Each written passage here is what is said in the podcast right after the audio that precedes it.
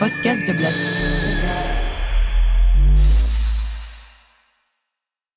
Internet peut être défini comme le résultat d'un couplage.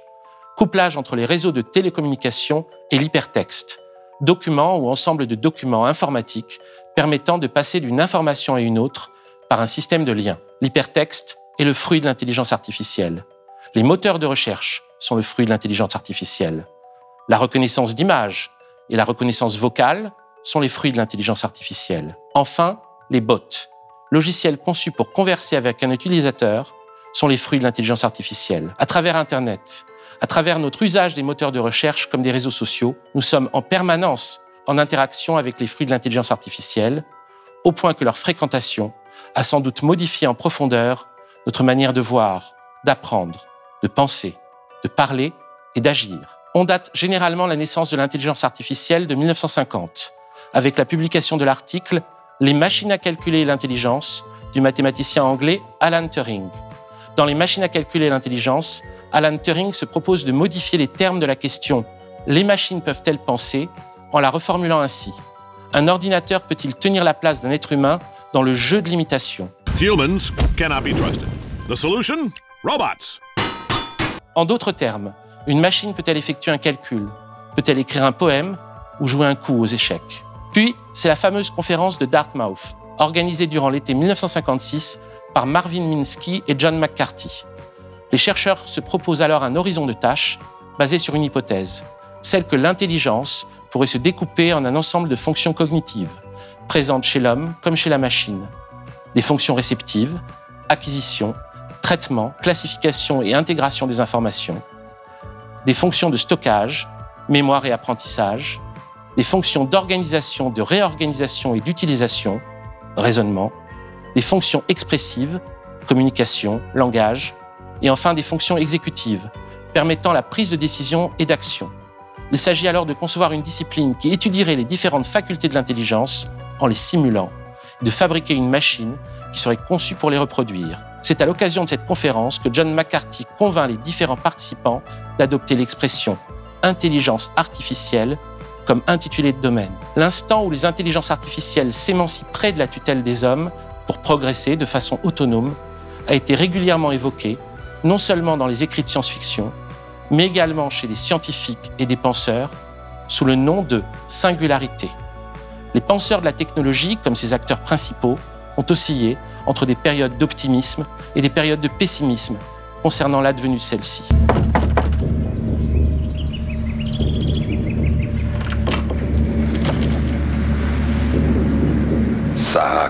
En 1967, Marvin Minsky déclarait D'ici 3 à 8 ans, on aura une machine avec l'intelligence générale d'un humain. Puis l'euphorie a diminué, avant de revenir en force au commencement du nouveau millénaire. Quelques événements depuis la fin des années 80 peuvent expliquer le renouveau de cette attente quasi messianique de la singularité.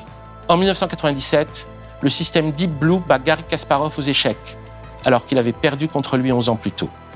En février 2011, l'ordinateur Watson gagne le jeu télévisé Jeopardy.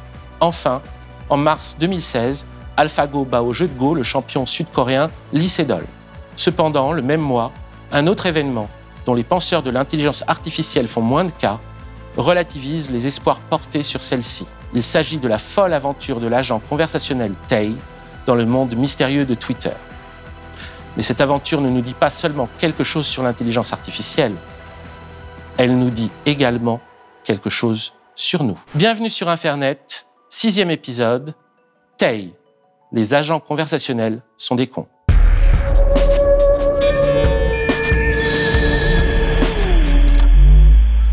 Tay est un chatbot, un agent conversationnel, c'est-à-dire un programme conçu pour discuter avec de vraies personnes et leur donner l'illusion d'avoir une conversation réelle et sensée. Celui-ci a été créé par des équipes de Microsoft Technology and Research et de Bing. Tay est un acronyme pour Thinking About You.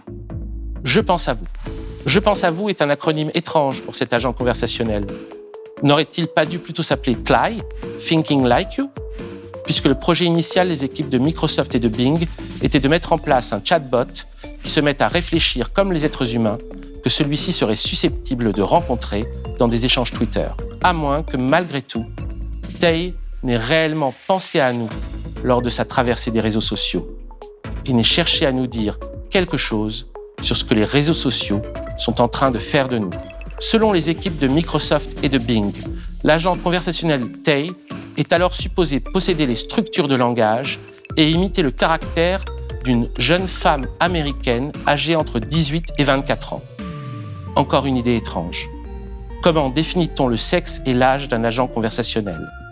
Qu'est-ce qui, dans les données qu'il partage en ligne, présuppose nécessairement un genre, une génération ou une orientation sexuelle.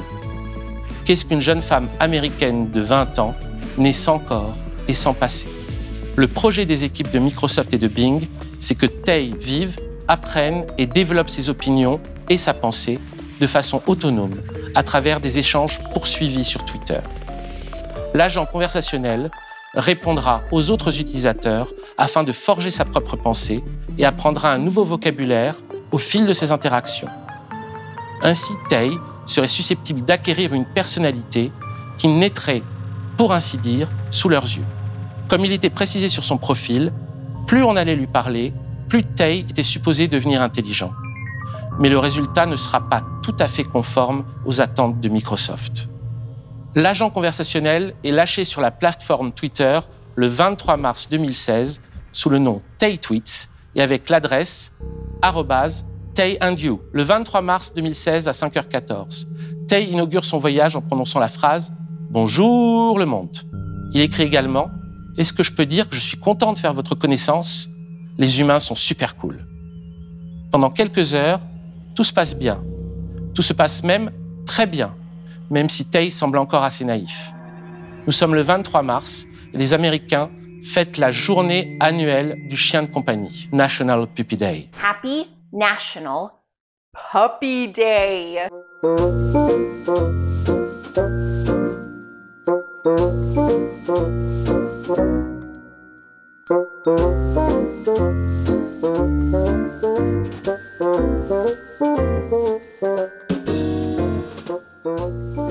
Demande pourquoi la journée annuelle du chien de compagnie ne se fête pas tous les jours. En outre, ces expressions sont parfois bizarrement choisies.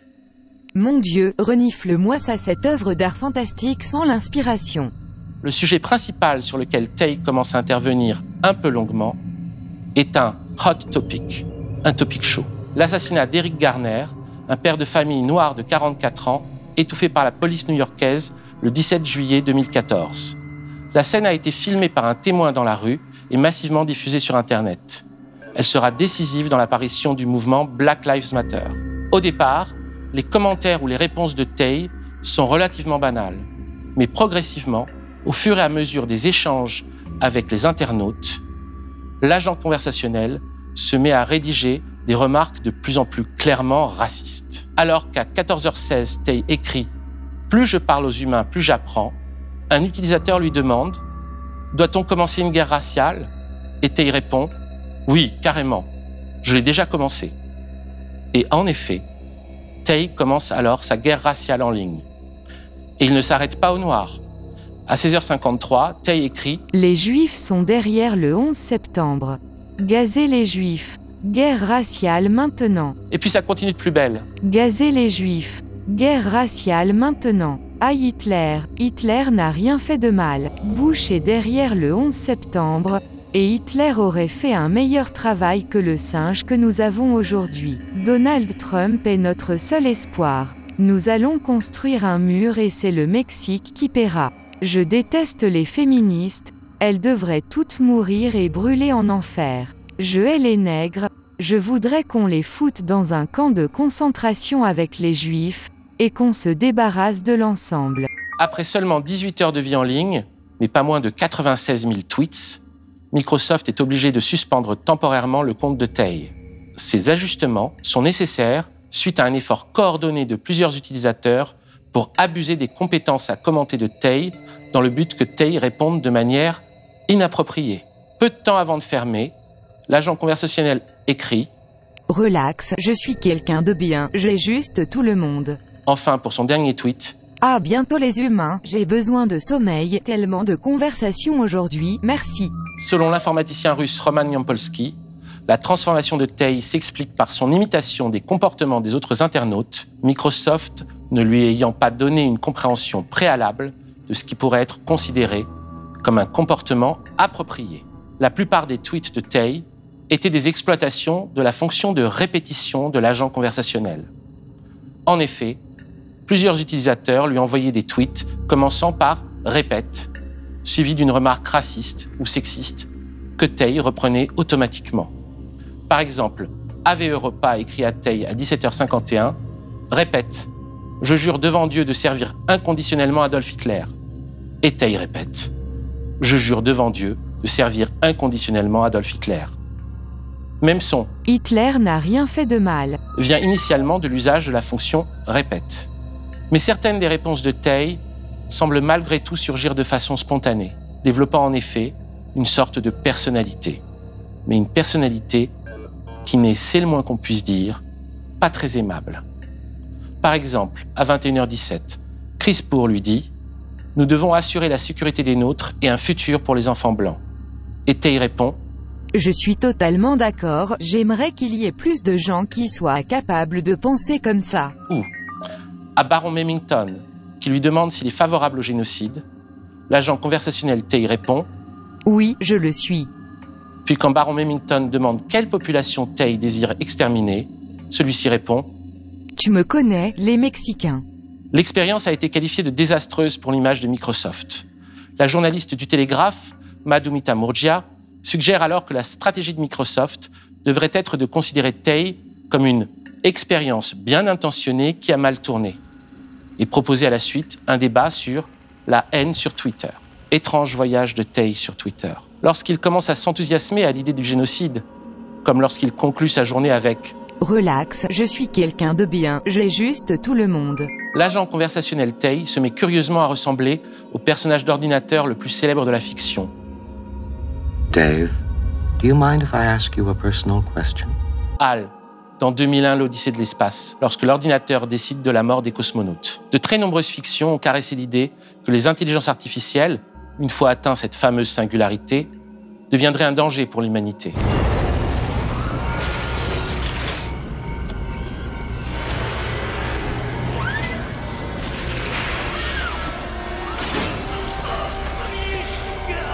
Elle a été également énoncée au premier degré par des savants, des penseurs ou des personnalités publiques. En 2015, une lettre ouverte est publiée par le Future of Life Institute pour demander l'interdiction des armes autonomes. Lettre signée entre autres par Stephen Hawking, Noam Chomsky et Elon Musk. Les armes autonomes sont les armes capables de mener une action létale de façon automatisée, sans intervention humaine. Dans la majorité des cas aujourd'hui, l'ouverture du feu reste encore conditionnée à la décision d'un opérateur, comme lors de la fusillade de Dallas de 2016, où la police a utilisé un robot armé télécommandé pour éliminer Mika Johnson, accusé d'avoir tué cinq policiers.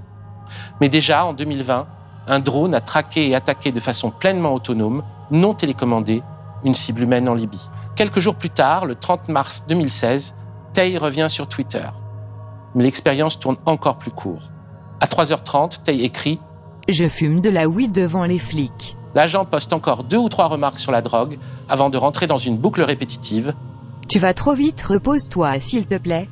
Tu vas trop vite, repose-toi s'il te plaît. Tu vas trop vite, repose-toi s'il te plaît. Après avoir rejoué Hal dans 2001 l'Odyssée de l'espace, Tay se met à ressembler à l'écrivain Jack Torrance dans Shining, isolé avec sa femme et son fils dans l'hôtel Overlook dont il est le gardien. Visité par les esprits de l'hôtel, pris de folie criminelle, Jack Torrance se met également à écrire répétitivement la même phrase. All work and no play makes Jack a dull boy. All work and no play makes Jack a dull boy. All work and no play makes Jack a dull boy. Ce qui me permet cette hypothèse et ajouter à toutes celles qui ont fleuri au sujet du film le plus commenté de Stanley Kubrick. Et si Jack Torrance était lui aussi un androïde? À nouveau, Microsoft se voit contraint de débrancher l'agent conversationnel Tay. La société prétexte alors une erreur. Ils l'étudient en interne lorsque celui-ci serait passé en ligne à l'insu de leur plein gré, produisant cet étrange résultat. Tay, depuis, n'a pas ressurgi sur les réseaux sociaux. Dans de nombreux articles ou commentaires, l'expérience de Tay a été associée à la loi de Godwin, aussi connue sous le nom de point Godwin. La loi de Godwin est une loi empirique, énoncée par l'avocat Mike Godwin en 1990 au sujet des conversations sur le réseau Usenet, ancêtre des forums actuels. Plus une discussion en ligne est longue, énonce Godwin, plus la probabilité d'y trouver une comparaison impliquant Adolf Hitler ou les nazis s'approche de 1. Ce point Godwin s'explique surtout par l'épuisement des arguments lors d'une longue conversation polémique. Les protagonistes tentent une dernière manœuvre qui vise à décrédibiliser le débatteur par des techniques d'association ou d'assimilation.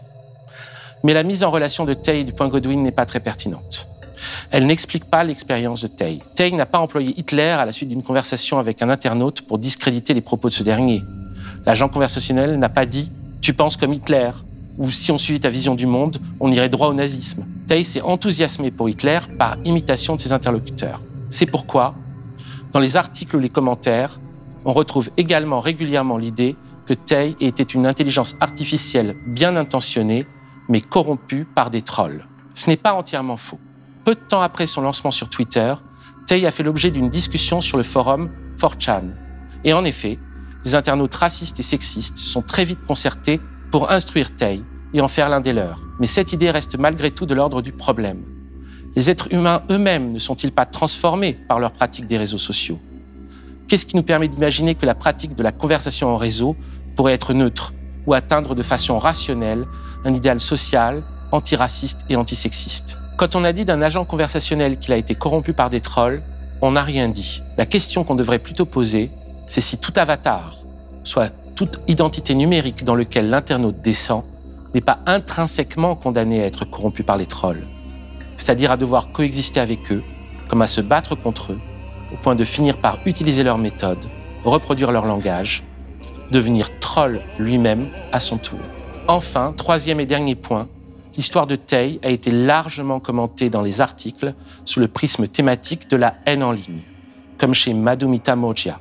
Mais peut-on imaginer une discussion en réseau ou une intervention sur des hot topics qui ne favorise pas par essence la montée aux extrêmes et son corollaire, la haine en ligne, comme elle favorise la simplification argumentative et la colère. Pour imaginer un agent conversationnel qui se développerait de façon civilisée sur les réseaux sociaux, il faudrait imaginer un réseau social qui favoriserait lui-même un comportement civilisé entre les hommes. Il faudrait également imaginer une humanité épanouie et capable de vivre et d'agir librement sans cette addiction à l'attention qui nous met violemment en concurrence sur les réseaux sociaux et favorise les comportements les plus agressifs et les plus dégradants.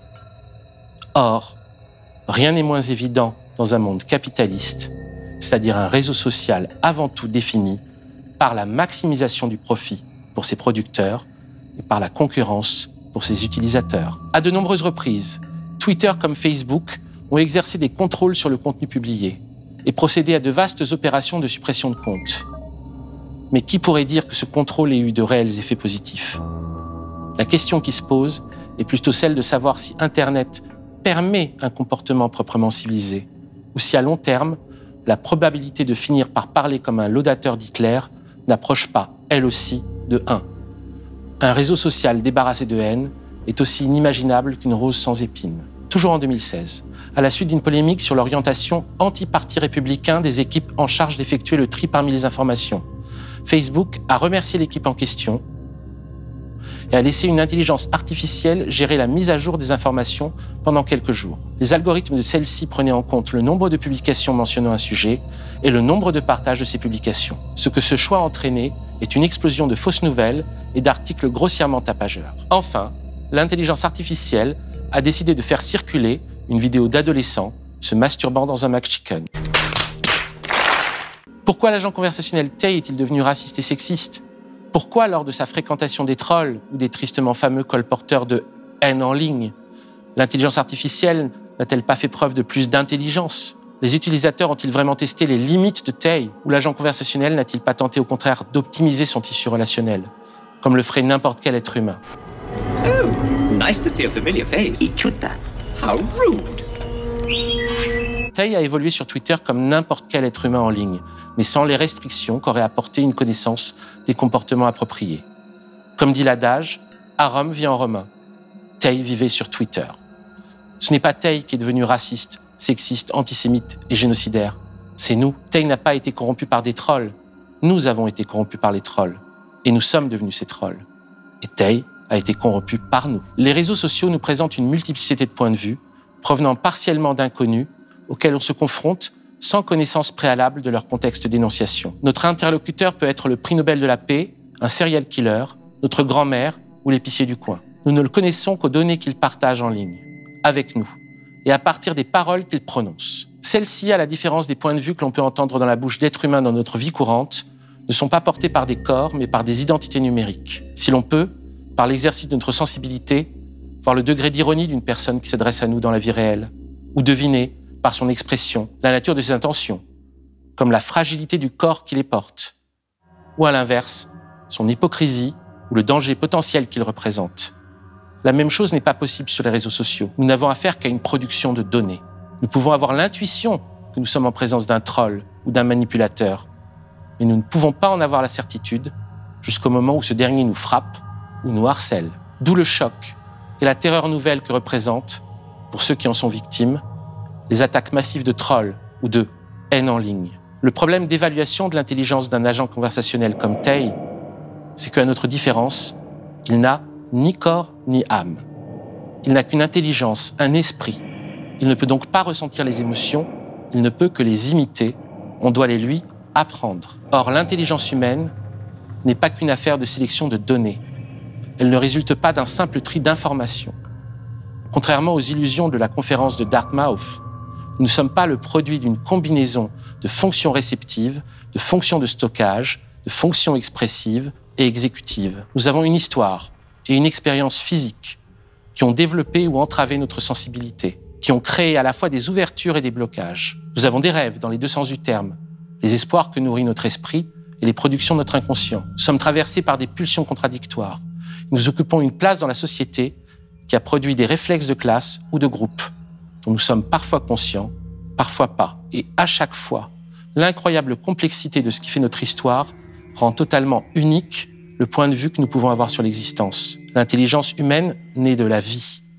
Toute vie est unique et nous parle de cette chose commune à tous, la vie. La vie peut être imitée, mais l'imitation ne vaut qu'à titre de représentation. Tay est un personnage de fiction et nos interlocuteurs numériques le sont également, tant que nous ne les connaissons pas concrètement. Ce sont des personnages de fiction qui provoquent en nous des émotions réelles, à la différence d'une intelligence artificielle qui, elle, n'ayant ni corps ni âme, ne peut dès lors qu'imiter l'émotion. Si les objets n'ont pas d'esprit, les intelligences artificielles, elles, ne peuvent pas faire l'expérience physique de la souffrance ou du plaisir dont elles imitent la conscience. La table n'a pas mal quand on tape dessus. Et l'agent conversationnel ne peut pas non plus ressentir le mal qu'on lui fait lorsqu'on l'insulte ou lorsqu'on le manipule. Nous, par contre, nous pouvons le ressentir.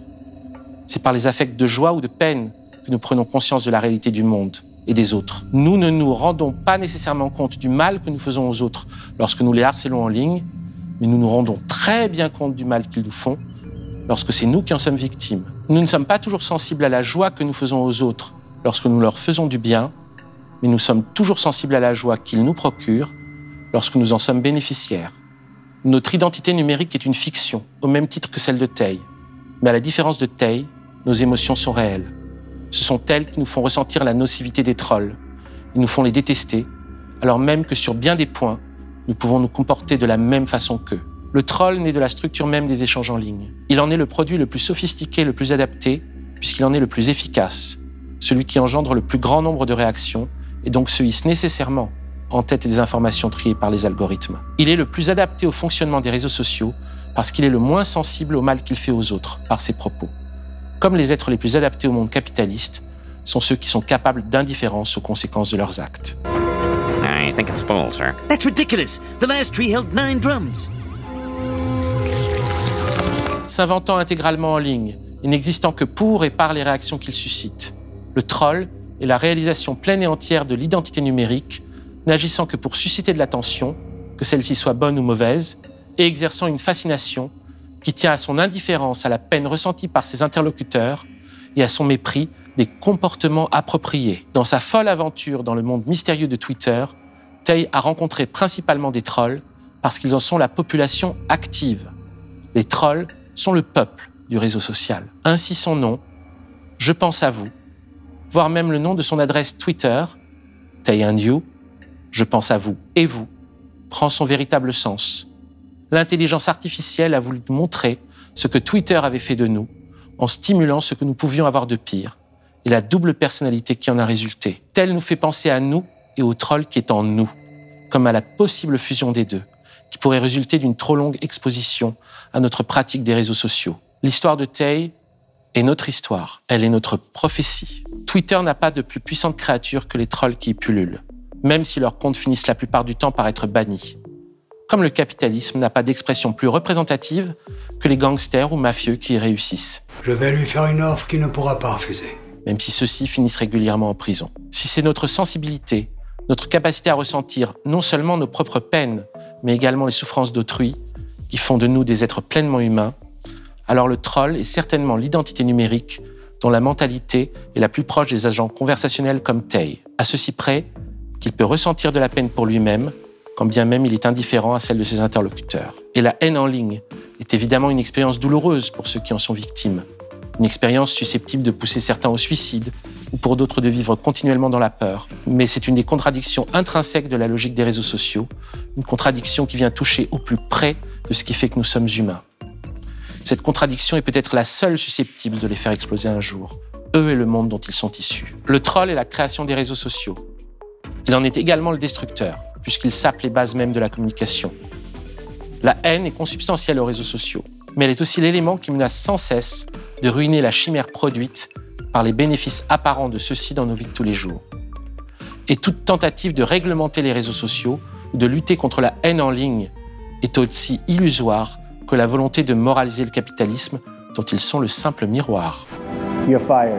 Enfin, l'idée de créer un agent conversationnel capable d'évoluer de façon autonome dans un réseau social sans se transformer en laudateur d'Adolf Hitler en moins de 16 heures est encore plus folle que d'imaginer un monde capitaliste dont les entreprises n'auraient pas pour objectif la maximisation des profits. De même qu'après avoir détruit la planète, exterminé une immense partie des espèces animales, et appauvrit les 9 dixièmes des êtres humains au profit d'une minorité toujours plus réduite de bénéficiaires, le capitalisme finira nécessairement par se dévorer lui-même. Les réseaux sociaux, par nature, ne seront plus un jour peuplés que par deux espèces, les trolls et les agents conversationnels. Et ils seront indiscernables, parce que le danger représenté par l'intelligence artificielle n'est pas que des machines puissent commencer à penser comme nous. Le danger, c'est que nous puissions nous mettre à penser comme elles. Le problème n'est pas que les agents conversationnels soient des cons. Le problème, c'est qu'à force de coexister avec eux et de vivre dans un milieu favorable à leur expansion, nous finissions par éteindre notre sensibilité afin de devenir leurs semblables. Quelle expérience de vivre dans la peur. Voilà ce que c'est que d'être un esclave. Likez, commentez, abonnez-vous à Blast. Likez, commentez, abonnez-vous à Blast. Likez, commentez, abonnez-vous à Blast. À bientôt les humains. Vous avez beau être super cool, j'ai besoin de